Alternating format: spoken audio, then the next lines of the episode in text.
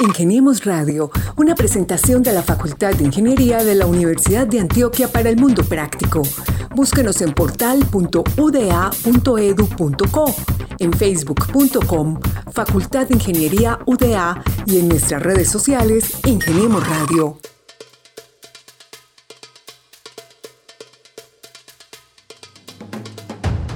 Una vez más estamos acá en Ingeniemos Radio, el programa de la Facultad de Ingeniería. Cada semana, voces, testimonios e historias de lo que hacen los ingenieros de la UDA, no solamente en Medellín, sino también en Antioquia y en otras partes del mundo. Soy Mauricio Galeano, coordinador de la Unidad de Comunicaciones, y cada semana estoy aquí con mi compañero Gabriel Posada Galvis, el hombre de la radio. Gabriel, bienvenido a Ingeniemos Radio.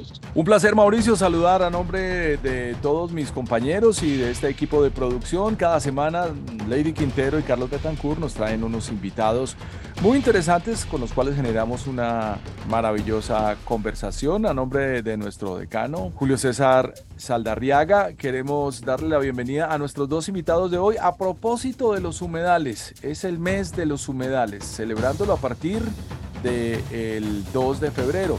Es una celebración muy importante, ya vamos a ver por qué es tan importante en el resto del mundo la celebración de los humedales, a pesar de que en Colombia muchas veces las grandes constructoras lo que quieren es echarle cemento y desplazarlo, eh, desplazar estos bancos de agua para construir, pero algunos se han logrado salvar. Por esa razón, hoy estoy saludando desde el lado occidental del humedal de Envigado, es decir, el patio de la casa de mi hija Violeta Posada. Ah, qué belleza. Te cuento, Gabriel, que hace más o menos ocho años tuve la oportunidad de entrevistar al profesor Juan José Ney. Y en esa época él me ayudó a entender un poco qué es un humedal y cuál es su importancia. Por ello, pues en esta edición de Ingeniemos Radio nos traemos a dos eh, profesores, ilustres profesores de la Facultad de Ingeniería, que nos eh, darán a entender un poco más qué son esos humedales y por qué son tan importantes en la vida cotidiana en algunas regiones de nuestro territorio colombiano.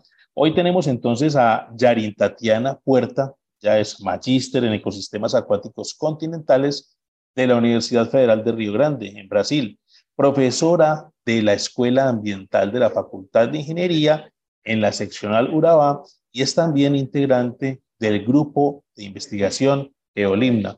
Profe Yarin Tatiana, muy buenas tardes y bienvenida a Ingeniemos Radio. Hola Mauricio, Gabriel, profesor Juan Pablo, eh, muchas gracias por la invitación. Y también tenemos al profesor Juan Pablo Serna López. Él es doctor en Ingeniería Ambiental de la Universidad de Antioquia, también es profesor de la Escuela Ambiental de la Facultad de Ingeniería y también está desarrollando su labor docente en la seccional Urabá, integrante también del grupo de investigación Geolimna.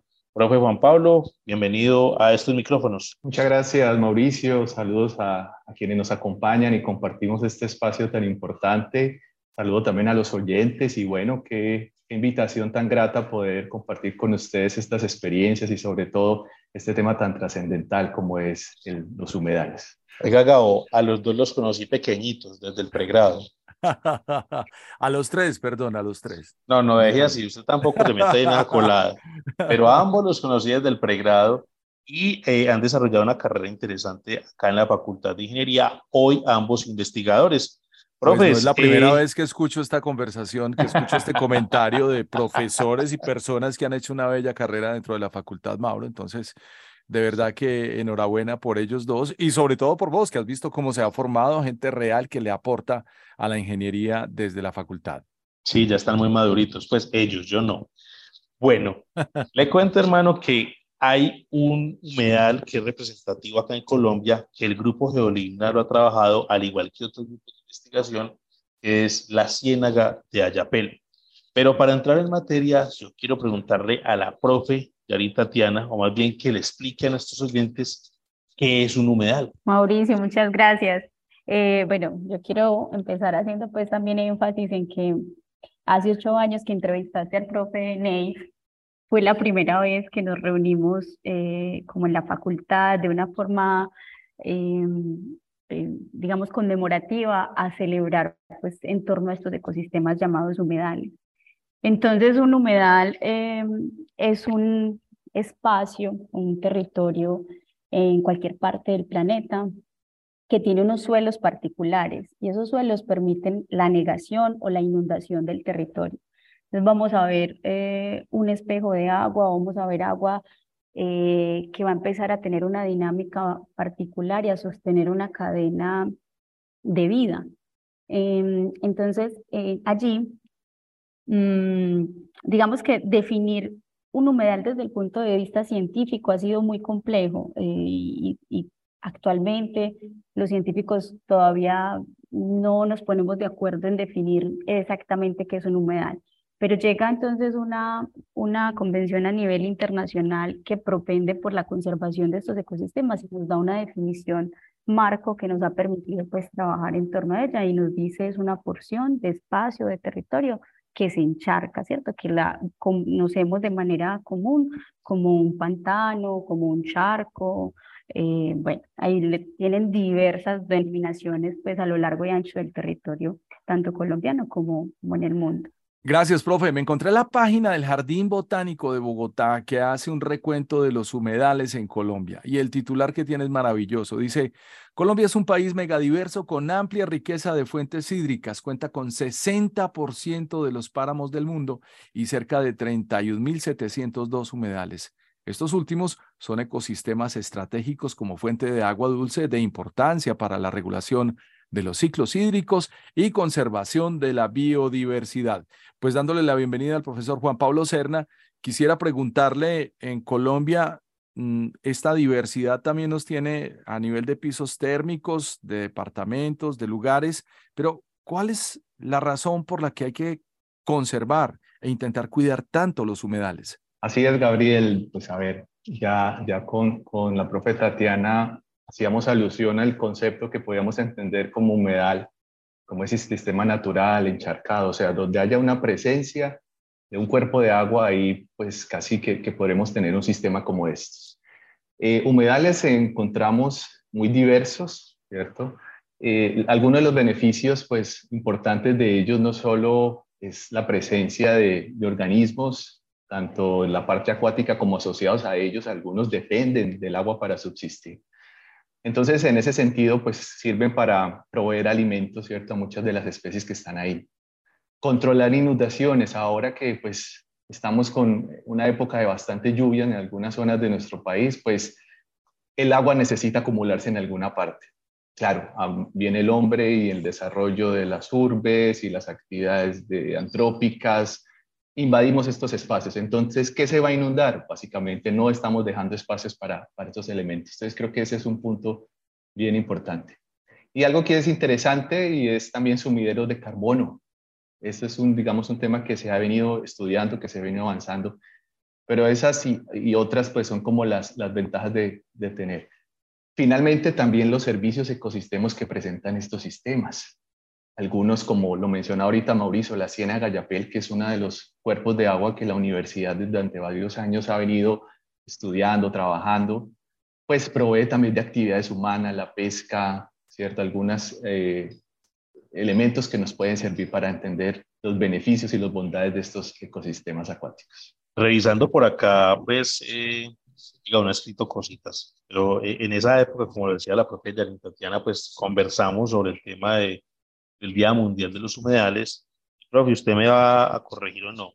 Eh, en esa conversación se destacó que en Colombia existen seis sitios Ramsar, o sea, pues que son eh, importantes para nuestro país, que son la Ciénaga Grande de Santa Marta, el delta del río Baudó, el sistema lacustre de Chigaza, la laguna de la Cocha, la laguna del Otún y la estrella fluvial de Iniria. ¿Por qué no le cuenta a los oyentes eh, qué es eso del Ramsar o pues cómo se define eso a nivel mundial? Y eh, si hay nuevos sitios o nuevas, eh, nuevos humedales acá en Colombia que han sido de pronto caracterizados por, este, por esta organización internacional. Yo, yo retomo eh, un poco lo que hablaba Gabriel, de que ¿cierto? hay un informe, pero ya lo estaba leyendo en el Jardín Botánico, y hay un estudio pues, reciente del Fondo de Adaptación y el Humboldt que nos denominan como un país anfibio. ¿Eso qué quiere decir? Que somos un país pues, con mucha agua, todos lo sabemos, pero en materia como tal de cuantificación de nuestros humedales, somos un país con más, más de 30 millones de hectáreas eh, referentes a humedales. Y un humedal entonces no necesariamente tiene que estar todo el tiempo con agua de forma permanente, sino que también puede ser temporal. Entonces allí se incluyen los humedales que son de manera temporal. Eh, Colombia entonces se, se adscribe a la Convención de Ramsar como se adscribe pues a, otras convenciones por allá en, los, en el 97 y en el 98 designa su primer sitio Ramsar que es Ciénaga Grande de Santa Marta. Y así como Mauricio lo mencionó, entonces por allá hace ocho años teníamos eh, eh, seis sitios Ramsar, más o menos en el 2014 se designó la estrella fluvial de Limírida, ¿sí? Y, a partir de ahí se han designado otros seis sitios Ramsar. Realmente si uno va a comparar eh, la cantidad de humedales que tenemos en el país con los que tenemos eh, bajo la figura de conservación de sitios Ramsar, es poco, ¿cierto? Pero se ha avanzado mucho porque son unos esfuerzos muy grandes para poder elevar a la categoría de sitio Ramsar un humedal. Entonces hemos avanzado con seis sitios Ramsar, entre ellos la Ciénaga de Ayapel, eh, hoy en día es un sitio Ramsar y la Universidad de Antioquia, en cabeza pues, de, eh, de la Facultad de Ingeniería y el Grupo Geolibna, trabajamos fuertemente para, para poder obtener esta categoría de conservación. Hablemos entonces de los sitios Ramsar. ¿Qué es eso? ¿Con qué se come? Eh, profe, nos gustaría, Juan Pablo Serna, que nos explique un poco sobre esa convención sobre los humedales eh, que es un tratado intergubernamental que tiene ya 50 años, que se firmó por primera vez y cómo esto nos viene a afectar eh, a nosotros, bueno, no tanto afectar, porque realmente nos da mucho optimismo sobre estos lugares que casi son santuarios. Claro que sí, Gabriel. Pues a ver, Ramsar, que, que aunque la palabra pues pareciera un poco curiosa de dónde sale, precisamente es una ciudad iraní Ahí se hace, digamos, el, tratado. Inicialmente, pues la convención eh, implica o tenía eh, su quehacer en el estudio de los humedales de importancia internacional, especialmente para hábitats de aves acuáticas. O sea, inician con ese, con ese lema y ya se extrapola pues, a otros, otros estudios y a otros eh, análisis más, más complejos de, de la biodiversidad ¿cierto? de estos ecosistemas.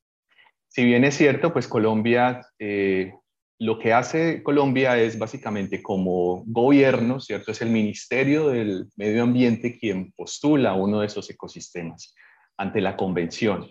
Es una ficha muy completa de, varios elementos que tiene que cumplir. Eh, de hecho, la profesora Yarin puede completar un poco porque ella en su trabajo de pregrado realizó la ficha Ramsar para postular la Ciénaga de Ayapel entonces es muy interesante porque la Universidad de Antioquia lo que hace es que actúa como apoyo logístico, académico para levantar la información, pero finalmente es el gobierno nacional quien decide postular este, este sitio Ramsar. Y luego de varios estudios y conversaciones, pues ya se define un área límite que es el de ambientalmente protegido. Quiero contarles, pues, eh, Mauricio, Gabriel, que eh, el hecho de que un sistema, un humedal sea de carácter protegido o bajo una figura de conservación, no implica que no se puedan realizar actividades. A veces tenemos el concepto de el humedal está ahí, no lo toquemos, no lo usemos, pero hay unas relaciones, como lo mencionaba ahorita, de pesca, de eh, cultivos, de agricultura que se desarrolla alrededor de estos sistemas pero debe ser de manera sostenible. No, claro, y es, que eh, los humedales son los que nos han dado la mejor enseñanza en estos tiempos modernos.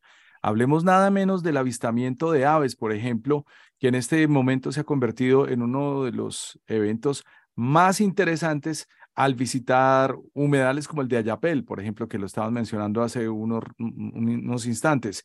Eh, los tours internos, eh, los tours de agua, eh, y la fotografía de naturaleza. ¿Qué tanto se ha eh, implementado esto en estos lugares como una oferta para que la gente, al contrario, se empodere más del humedal.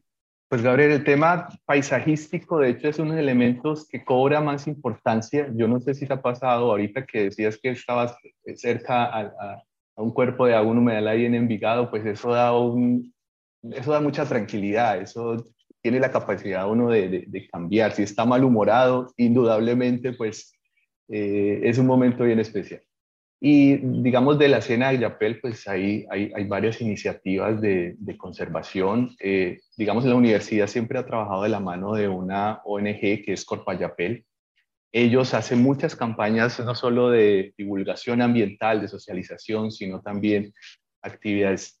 De hecho, la semana pasada, pues que tuvimos la oportunidad de, conmemorar en la, en la Universidad de Antioquia Fede de Urabá, pues el evento, pudimos realizar un concurso de fotografía y realmente es involucrar a las comunidades a, a distinguir, a reconocer, a observar, a acercarse a estos sistemas. Creo que eso es fundamental. Bueno, de acuerdo con la explicación que en su momento nos daba el profesor Juan José Ney, es del Instituto CONICET de Argentina, eh, él explicaba que los humedales son las áreas en las cuales el agua permanece saturando o cubriendo el suelo durante un periodo del año o durante varios años y ese fenómeno incluía las áreas del litoral marítimo a 6 metros de profundidad, como por ejemplo lagos, ríos, arroyos y turberas, es decir, todos aquellos sistemas naturales que son fuertemente organizados por la permanencia temporaria del agua en el suelo o sobre el suelo.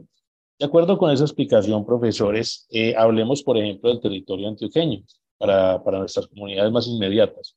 Acá en Antioquia, digamos, ¿cuáles son esos humedales destacados y que también las comunidades, digamos, eh, se benefician de ellos y por ende, pues los protegen o los cuidan. Bueno, yo puedo eh, mm, eh, comenzar pues mencionando la región donde estamos, que es la región de Urabá, que es una región ribereña, es una región bañada por diversidad o cantidad de cuerpos de agua corriente, y es eh, también una región pues, rica en, en, manglares, que también son considerados humedales.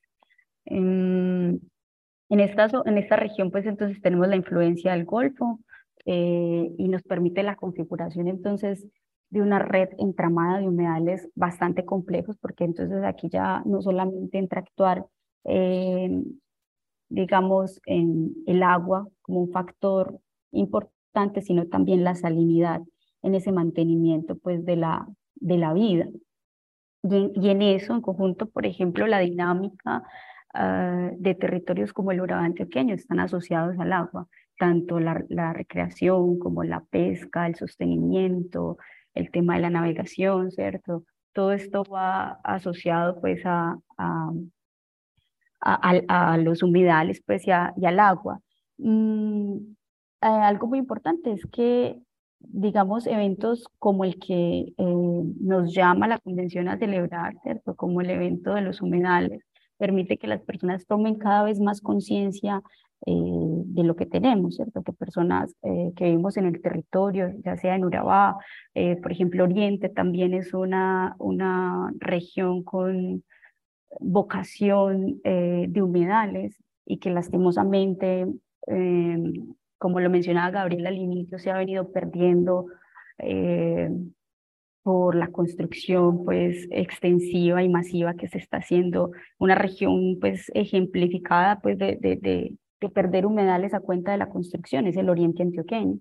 Entonces, eh, eventos como, como el que realizamos año tras año para, llamar la atención de las personas, para que se acerquen a los humedales, para que los conozcan y entiendan que es más allá que simplemente un pantano, un charco, porque lastimosamente han tenido mala reputación a lo largo del tiempo, los vemos como, como un criadero de mosquitos, ¿cierto? No entendemos que va más allá de, eh, de pronto de un charco que a veces no apreciamos.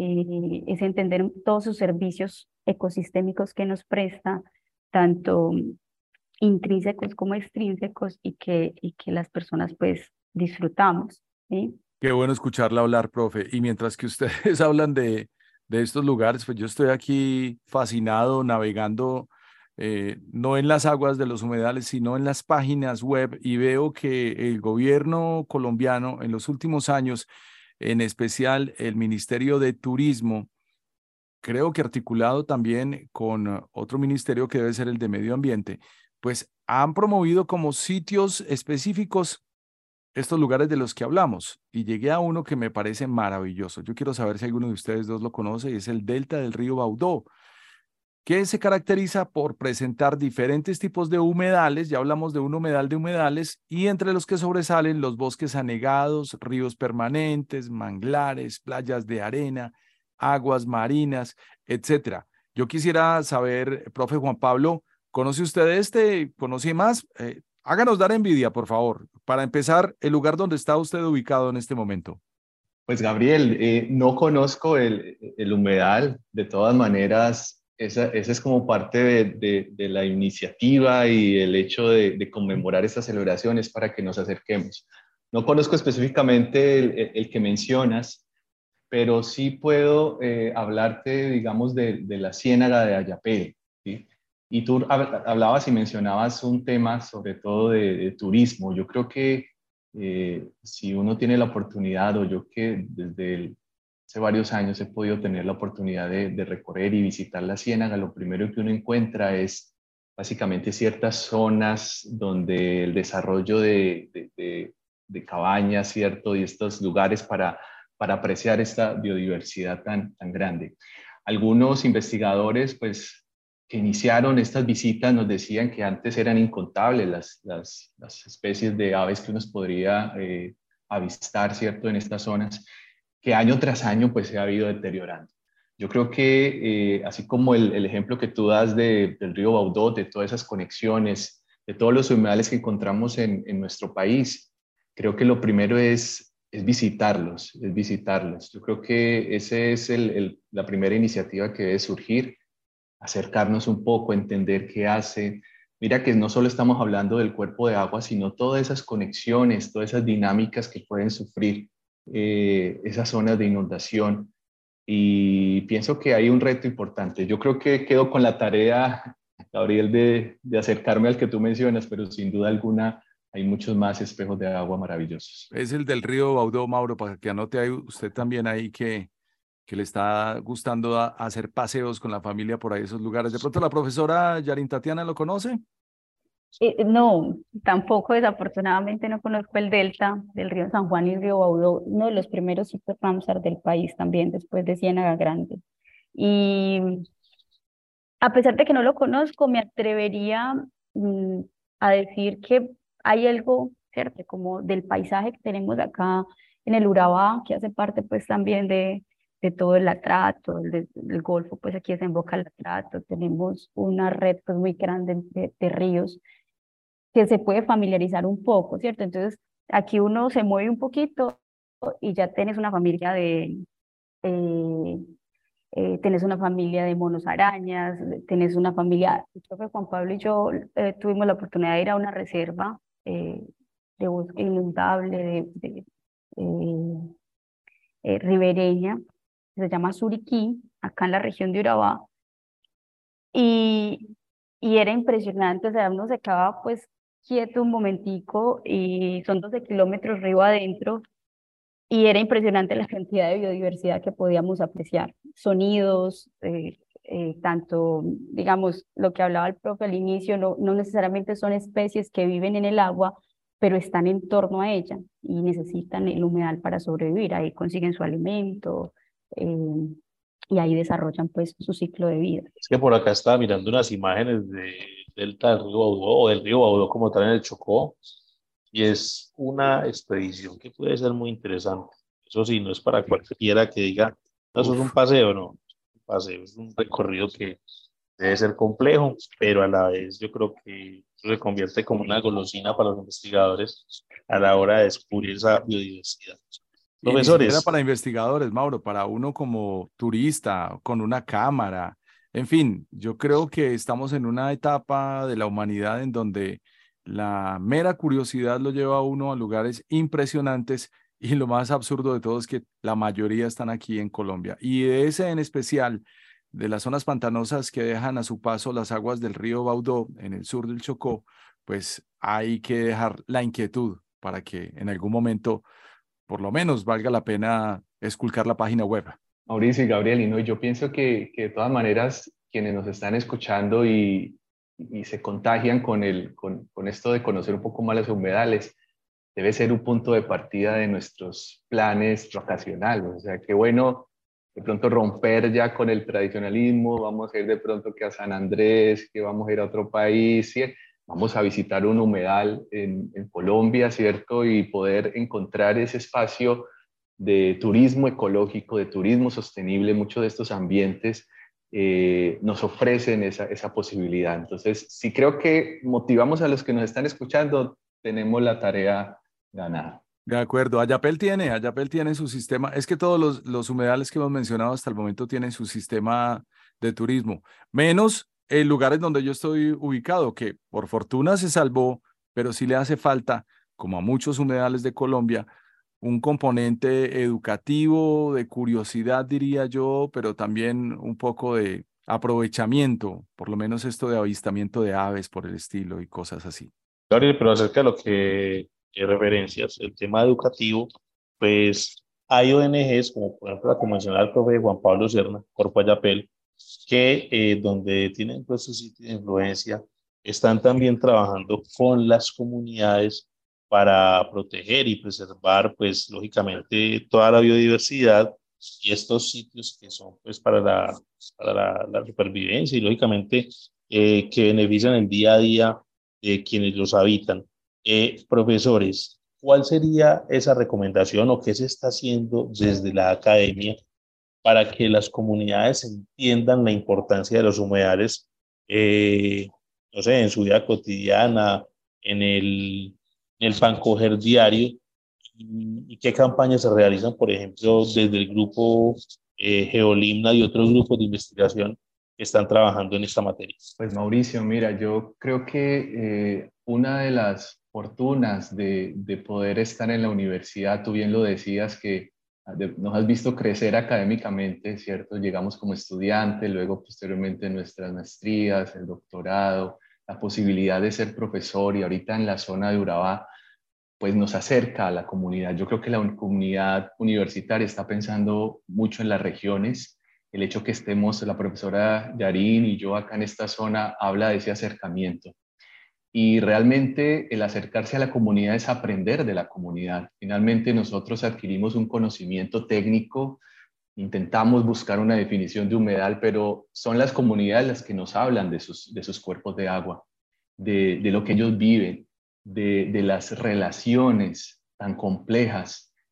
Entender, digamos, el ejemplo que tú dabas eh, de la relación por lo menos eh, de los habitantes de Ayapel, va más allá solo de, de las actividades humanas, es, su vida, se inundan por naturaleza y disfrutan el estar inundados para los que vivimos cerca de las urbes, la inundación es un problema, eh, es, es, eh, es una preocupación.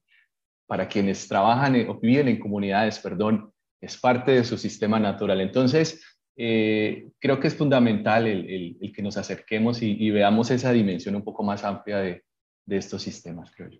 Así como lo mencionaban desde hace 50 años que se creó la convención, es muy diferente lo que se piensa de los humedales, ¿cierto? Por allá en los 70 a lo que pensamos hoy en día, porque hemos aprendido mucho desde el punto de vista científico y pues seguimos aprendiendo. Los humedales son un escenario, eh, un laboratorio científico vivo, ¿sí? del cual aprendemos día a día.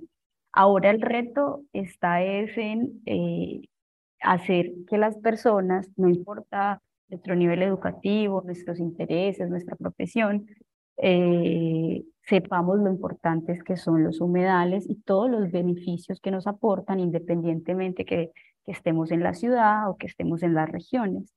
Em, y eso pues eh, es una misión que, que, digamos nos hemos tomado desde el grupo Geolitna eh, y año tras año, por ejemplo, celebrar el Día Mundial de los Humedales, que es un llamado que hace eh, la Convención de Ramsar, algo muy simbólico porque en realidad los humedales podemos celebrar ¿cierto? todos los días, pero es algo muy simbólico para hacer ese llamado fuerte, donde todos a nivel mundial nos unimos y decimos, eh, aquí están estos ecosistemas y que son tan importantes para todos y debemos tomar conciencia de ello eh, para poderlos cuidar. No necesariamente ser restrictivos, no aprovechar todo lo que nos oferta, porque nos oferta alimento, nos oferta recreación, nos oferta lo que hablamos ahorita, tranquilidad, felicidad, pero eh, no, es, no es como dejarlos ahí protegidos, ¿cierto? No, ni siquiera mirarlos o visitarlos, es disfrutar de ellos, pero hacerlo con responsabilidad. Y es ahora, yo creo que todos desde la parte científica le estamos apuntando mucho a ese tema eh, de educación ambiental, desde los colegios.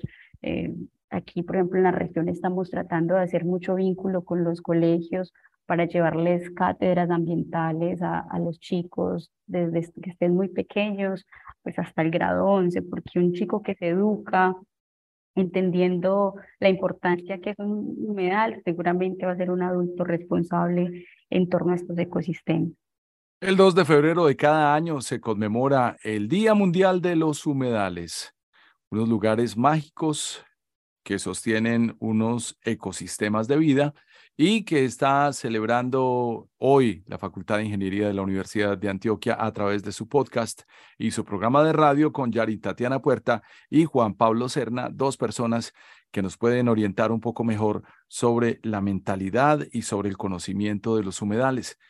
Hay una profesora cerca del lugar donde vivo, en Envigado, que le lleva alimento todos los días a las guacharacas del humedal. Y me parece que hay que mencionarla y darle el crédito. Qué pena que quede eso lo de la profesora y qué les lleva. Sí, no, no, a las 7 de la mañana les está llevando eh, arroz, con perico, ¿no? frutas, maíz, en fin, esas guacharacas ahí están encantadas todo el tiempo. Y hay otro sistema de, de, de aves pues que se alimentan ahí. Y, y, bueno, todo el mundo en el barrio tiene que ver con esta profesora madrugando. Profe Juan Pablo, sin embargo, ¿Qué es un plan de manejo ambiental y por qué es tan necesario contar con esto cuando existe un humedal? Bueno, el plan de manejo ambiental surge principalmente para tomar medidas. Inicialmente, pues digamos que se busca tener una línea base simplemente con la premisa de que si no lo conocemos, si no sabemos qué hay ahí, pues qué vamos a cuidar, qué vamos a preservar, qué vamos a restaurar. Entonces los planes de manejo ambiental, pues en, asociados a estos cuerpos de agua, lo que buscan es estrategias que permitan dar un uso sostenible a los diferentes componentes que tiene el ecosistema, desde el punto de vista físico, desde el punto de vista eh, hidrobiológico, biológico y desde el punto de vista también de las comunidades que integran. Entonces, creo que esa ruta de, que establece el plan de manejo les da posibilidad también a las autoridades, eh, como las corporaciones, que son las que finalmente eh, toman decisiones en, nuestras jurisdicciones territoriales, y les dice, bueno, por aquí tiene que ir, este es el camino. Si no, pues nos desorganizamos y haríamos todo a las carreras. Pero digamos que eh, hablando eh, un poco más claro es, esa hoja de ruta que le permite eh, ese uso sostenible del recurso. Profesora Yarin Tatiana, ustedes constantemente están trabajando con las comunidades y pues se acercan a ellas, llevan de alguna forma la academia y la ciencia pues para que ellos entiendan qué es lo que se hace desde estas instituciones por preservar la vida, qué es lo que se hace en esos humedales. Eh, en su recorrido, ¿cuáles son esos malos hábitos de las comunidades que muchas veces influyen pues, para eh, a veces destruir o, digamos, afectar eh, la vida en estos humedales? ¿Y qué se hace desde los grupos de investigación para ellos? Bueno, yo quisiera empezar resaltando que las comunidades, eso lo entendimos pues mucho tiempo después de, estar trabajando con ellas, pero las comunidades son, son muy sabias del territorio. Ellas lo conocen muy bien. Son, eh, son, nosotros hemos aprendido mucho de su conocimiento empírico.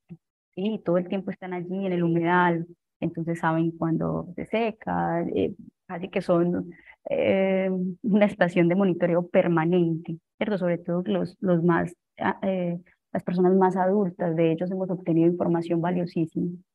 Sin embargo, entonces cuando uno empieza a, implementar estrategias como estilo encuestas para saber eh, un poco más de sus tradiciones y costumbres, se da cuenta que eh, eh, son dañinas, algunas de estas tradiciones terminan siendo dañinas para el humedal. Creencias.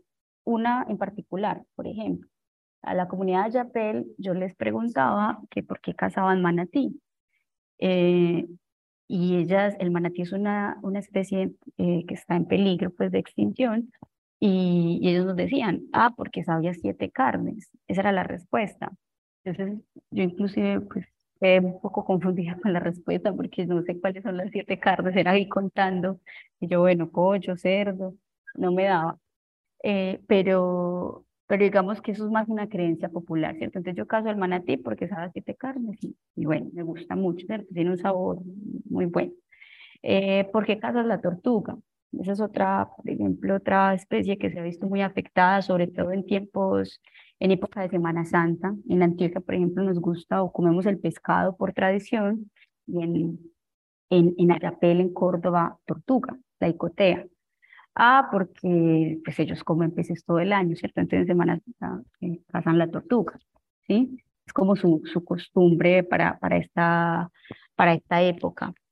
Mm, nuestras costumbres son dañinas para este tipo de ecosistemas. Las costumbres son difíciles de cambiar. Por eso creo que el esfuerzo hay que implementarlo en las nuevas generaciones. ¿Cierto? Y, implementarlo de una manera continua, de una manera insistente, establecer cátedras ambientales en, los, en las escuelas. Eh, en ese sentido, ya desde el grupo estamos pensando cómo anuar esfuerzos con algunas escuelas de Nayapel para que se implementen cátedras asociadas al humedal. Eh, y por ejemplo, acá en Uraba lo mismo, ¿cierto? Eh, estamos pensando como algunos colegios muy receptivos, con muchas ganas, pues como de, de, implementar este tipo de estrategias.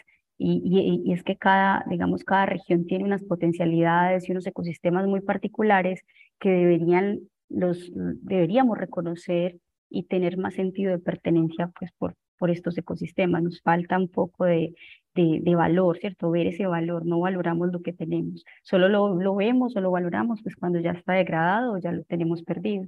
Mauricio, y, yo quisiera complementar algo ahí que, que, me pareció bien significativo y fue una experiencia que, que el año pasado pude vivir ahí precisamente eh, en las, eh, muy cerca de la Ciénaga de Yapel. Resulta que el, el tema de las botellas de plástico es un tema no solo de, de, las ciudades, ¿cierto? La, la, región o la comunidad de Ayapel, pues hay una, un uso eh, extenso de, de, plástico, de botellas, y resulta que Corpo Ayapel inició una, una campaña y es, es como una tienda ecológica, o sea, reciben la botella y te damos una prenda, un juguete, algo como una especie de trueque, pero sano, ¿cierto? Y Resulta que eso comenzó con una iniciativa, pues les cuento que, como dice por ahí, se agrandó el, el, negocio y, y, ya ellos tienen una compactadora de material, ya tienen, están ampliando y tecnificando un poco ese, eh, la recepción de estos plásticos y a su vez la gente puede llevarse una prenda de vestir, han buscado financiación, apoyo para poder eh, entregar estos, estos mercados. Entonces, me parece que, que es una iniciativa eh, muy interesante de, de, reciclaje, de poder y sobre todo que la gente puede beneficiarse pues, de, de, esa acción. Entonces, replicar eso sería muy significativo, por lo menos en otros, en otros sistemas. Y es que algo preocupante, profe, y como lo decía Gabriel, sí, no puede, digamos, mirar ciertos sitios con ese interés turístico, pero que sea un turismo responsable. Lo claro. digo porque hace más o menos 15 días estuve en un sitio que le recomiendo, ¿no? cuando a Coeñas, que es la Caimanera, nunca había ingresado, me pareció muy bonito, eh, porque iba con mi hija también, pero pues le da uno como tristeza cuando ve al salir por esos manglares, creo que son, y, y ve eh, etiquetas o eh, empaques de, de alimentos y de, y de pasabocas y la gente los va botando como así. Pero Puro plástico flotante ahí. Sí, y tapas de gaseosa y tapas de juguitos y todo eso. Entonces también la irresponsabilidad del turista que llega un ratico, se va, pero deja ahí su huella eh, y lo cual, digamos, también afecta al ecosistema. Entonces ahí yo creo que es eh, el trabajo que también vienen haciendo las comunidades. Decirle a la gente, venga, si llega acá, pues también cuide nuestro entorno, porque es que finalmente nos quedamos con el problema de nosotros. Bueno, uno empieza a recorrer esta cantidad de, humedales famosos y sitios de pronto no tan famosos en ocasiones, pero llega a la conclusión de que Medellín también está rodeada de agua. ¿Cuáles son los lugares cercanos de la ciudad, profe Yarin Tatiana, que deberíamos tener en cuenta, por lo menos para ir a echarle un vistazo y, entender ese tipo de ecosistema? Bueno, eh, sí, es verdad, Medellín está rodeado de agua, tenemos una deuda con Medellín en términos de cuantificar también los humedales urbanos, ya Bogotá hizo su tarea muy juicioso, de hecho los, los últimos, vamos, el último sitio Ramsar que designó el país fueron los humedales urbanos de Bogotá. Claro, se salvaron. Sí, que, que un ejercicio muy interesante y pues se salvaron, es verdad. Sí, total. Se luchó mucho, lucharon mucho en Bogotá para, para lograr esa designación. En Medellín tenemos esa deuda, ¿cierto? Con, con los humedales, bueno, en Medellín, en el Valle de Aburrá, eh, ¿cierto? Ahí tenemos, yo no recuerdo el nombre del humedal al lado que está, en Envigado, sé que hay uno muy famoso que es el Trianón. No tengo la desde aquí. es el Trianón. Mis estudiantes siempre me presentan proyectos, los que viven en Envigado del Trianón, eh, y algo que resalto de la comunidad de Envigado es que sí se apropia mucho de sus ecosistemas, por lo menos tanto estudiantes como eh, amigos y, que he tenido pues de, de, de Envigado han sido muy juiciosos, ¿cierto? Claro, ¿no? y, celebran la fecha y, y, se involucra todo el mundo. De hecho, hay un artista eh, que se ha movilizado por todo el municipio pintando los animales del humedal. Hay una corporación también encargada de cuidarlo. Su alcalde, mm, Braulio, también está, Braulio Espinosa también está bastante involucrado. En fin, yo siento que sí, que el humedal de Envigado sí tiene eso, pero todavía falta más apropiación.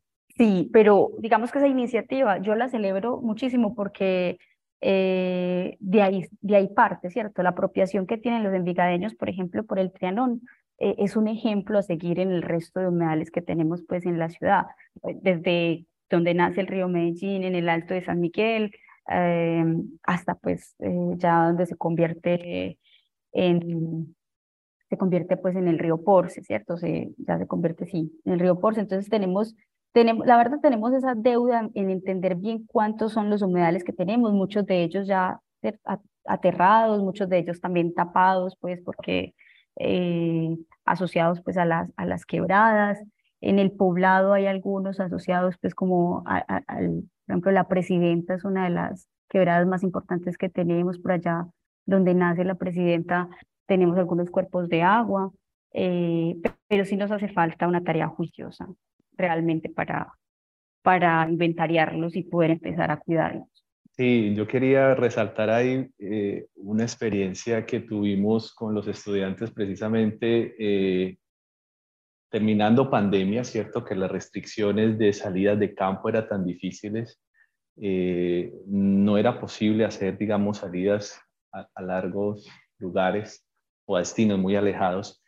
Y eh, alguna experiencia que tuvimos fue que volteamos a ver y en la Universidad de Antioquia colinda con el con Parque Norte, ¿cierto? Con el lago del Parque Norte. Entonces, Esa es la pregunta, profe, ¿ese también es un humedal? Ese, ese sería un humedal, claro, un humedal, eh, digamos, artificial, o sea, se adaptó como humedal. De hecho, quienes les gusta un poco de historia, hablaban de que ese era uno de los meandros del río Medellín, o sea, Medellín se extendía ahí cuando, cuando queda canalizado, pues digamos que queda ese sistema aislado y, ya tiene una característica ya más de, lago que, que de río. Entonces, mira que fuimos con los estudiantes, tuvimos la posibilidad de iniciar nuestras salidas de campo, visitas, a medir, a tomar datos y reconocer los espacios que tenemos cercanos a nosotros. Yo creo que tú bien eres defensor del humedal que tienes en Envigado, Gabriel, pues la Universidad de Antioquia puso su mirada y ya han ya, de hecho, ya se ha establecido un plan de manejo para el lago del Parque Norte. Ha sido bien Extraordinario. Qué buena noticia. Me alegra mucho saber eso. Díganos cuándo es la actividad y qué, hay que hacer. Tenemos botas en todas las tallas. Así es, así es. No es sino, ya está listo, Gabriel, la invitación y, y podemos hacer. Ahorita estamos en, en Urabá, en, en, en apartado, estamos saludándolos en esta transmisión, pero apenas tengamos la oportunidad de ir a Medellín, seguramente te invitaremos a celebrar alguna de las actividades. Muchas gracias. Mauricio, definir un humedal es tan difícil como definir qué es la vida. Son lugares llenos de biodiversidad y con dinámicas físico-químicas que direccionan a los procesos biológicos de manera particular, es decir, de forma muy diferente a los demás ecosistemas. Así que esta conversación continuará. Así es, pero no quiero irme de ella sin preguntarles a los profesores, a Yarin y luego a Juan Pablo, y es, eh, ustedes vienen trabajando desde la ingeniería sanitaria y ambiental, pero sabemos que también vienen de grupos como Gaia, Giga, que también han hecho un recorrido importante, y ahí es fundamental el, el trabajo interdisciplinario. Entonces, eh, para ir cerrando, ¿con qué otro tipo de profesionales o cuáles otras disciplinas también vienen trabajando con ustedes en estas actividades científicas que caracterizan, analizan y revisan qué es lo que está pasando en cada uno de los unidades, especialmente pues el trabajo, usted lo ha manifestado, con Asina Gallapet. Yo quisiera eh, resaltar eh, algo que tú haces relación con la interdisciplinaridad, Mauricio, y es precisamente desde hace unos años, por lo menos tuvimos la, la fortuna de, de, conocer un poco el trabajo que hace el grupo de investigación de la Facultad de Ingeniería GEPAR, es un grupo que trabaja el tema de robótica y con el profesor David Fernández eh, incursionamos un poco acerca de el procesamiento digital de imágenes, el uso de monitoreo, eh, digamos, de aplicaciones que nos permitan, digamos, tomar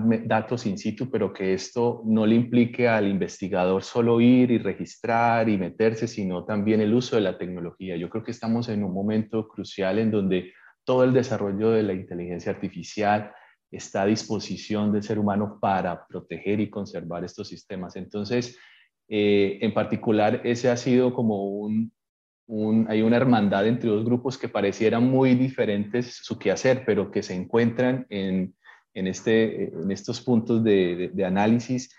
Y de hecho, eh, hay un proyecto que se llama CIMEVAN, que básicamente busca el monitoreo mm, ambiental de los cuerpos de agua donde este grupo ha tenido. Pero sin duda alguna, los grupos de investigación que tú mencionas de la facultad, el trabajo interdisciplinario es fundamental para, para extendernos a conocer nuevos horizontes. Y no solamente, pues yo quiero ahí adicionar que no solamente grupos de la Facultad de Ingeniería, el grupo eh, Gaia eh, ha sido pues fundamental, en cabeza el profe Álvaro, el profe Julio, eh, bueno, han sido muchos los colaboradores dentro de la Facultad de Ingeniería, ¿cierto? Todos como escuela ambiental y fuera de la escuela ambiental, como le mencionaba el profe Juan Pablo, pero también fuera de la Facultad de Ingeniería hemos tenido apoyo del grupo de investigación DIDES, de la Facultad de Educación, eh, que nos han permitido desarrollar estrategias para poder acercar ese conocimiento científico a la comunidad. Entonces ha sido eh, realmente aquí, pues, nos apoyamos interdisciplinariamente eh, desde muchas profesiones eh, y estamos abiertos a trabajar y hacer alianzas con, eh, con las demás profesiones pues, que, que puedan apoyarnos en esta labor, porque realmente es una labor de todos. Muy bien, Mauro, qué maravillosa conversación. Ya entendimos que los humedales nos proveen de alimento, controlan inundaciones, son sumideros de carbono, albergan gran cantidad de especies de flora y fauna y para cerrar, pues yo quiero recomendar seis humedales que han sido declarados como sitios Ramsar o humedales de importancia internacional. Están en Colombia. Lo más particular es que han sido rescatados apenas durante los últimos 20 años, a excepción del primero, que es el sistema del delta estuariano del río Magdalena, Ciénaga Grande de Santa Marta, que fue declarado el 18 de junio de 1998. Los demás son de estos últimos 23 años. La Laguna de la Cocha en Nariño, por ejemplo, del año 2001. El delta del río Baudó en el Chocó del año 2004. El sistema lacustre de Chingaza de Cundinamarca, declarado en junio de 2008.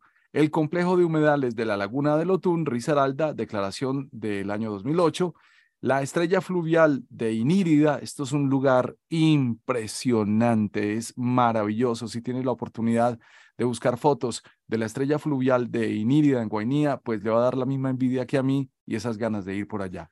Declarado en el año 2014. Y por último, en estos últimos cinco años, como bonus track, quiero mencionar el del barrio, el Trianón en Envigado, Colombia. Una maravillosa conversación para el día de hoy. Así es, Gabriel, y pues esa recomendación para los oyentes. Eh, acá, por ejemplo, en la ciudad, como lo decía la profe, pues tenemos, algunos dicen las cañadas, pero que no son cañadas, son quebradas o arroyos y otro tipo de espacios que son espacios de vida y de vida para las comunidades también. Hay que cuidarlos, hay que preservarlos, su importancia pues para, pues, para la vida cotidiana. Eh, a la profesora Yarin Tatiana Puerta, pues nuestros agradecimientos por estar acá en Ingemo Radio. Muchísimas gracias a ustedes por la invitación. También al profesor Juan Pablo Serna López, eh, nuestras gracias por, por estar con nosotros compartiendo su conocimiento en estos micrófonos. Mauricio, un placer, qué espacio y qué conversación tan grata y bueno, yo creo que salimos muy desafiados a conocer, a seguir trabajando, pero sobre todo a mirar un poco más allá de, toda esta oferta que nos dan los humedales en nuestro país y en el mundo. Gracias por la invitación.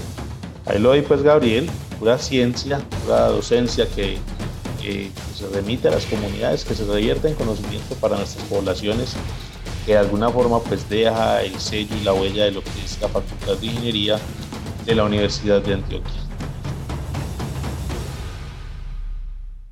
A ustedes muchas gracias por estar con nosotros en esta emisión de Ingenimo Radio. Gabriel, la próxima semana con más invitados. Claro que sí, es un placer saludarlos de nuevo. Mm, nuestro saludo a nuestro nuevo decano, Julio César Saldarriaga Molina. Más episodios y más contenido de estas conversaciones en nuestro podcast en su plataforma favorita. Hoy le recomendamos la de Spotify Ahí nos encuentra como Ingeniemos Radio. A ustedes muchas gracias por estar con nosotros. Nos estuvimos acompañando Gabriel Posada Galvis, quienes habla Mauricio Galeano Quiroz. Muchas gracias y hasta pronto. ¿Quieres pasar a la UDA? Esta información te interesa. La Universidad de Antioquia te prepara para el examen de admisión con su preuniversitario 100% virtual ABA a un bajo costo y sin moverte de casa. No importa la carrera que quieras estudiar. Prepárate para enfrentar los retos educativos del presente y futuro. Inscríbete en ingenia.uda.edu.co. Escucha bien, ingenia.uda.edu.co. Institución sujeta a inspección y vigilancia por el Ministerio de Educación Nacional. Ingeniemos Radio, una presentación de la Facultad de Ingeniería de la Universidad de Antioquia para el Mundo Práctico. Búsquenos en portal.uda.edu.co, en facebook.com, Facultad de Ingeniería UDA y en nuestras redes sociales Ingeniemos Radio.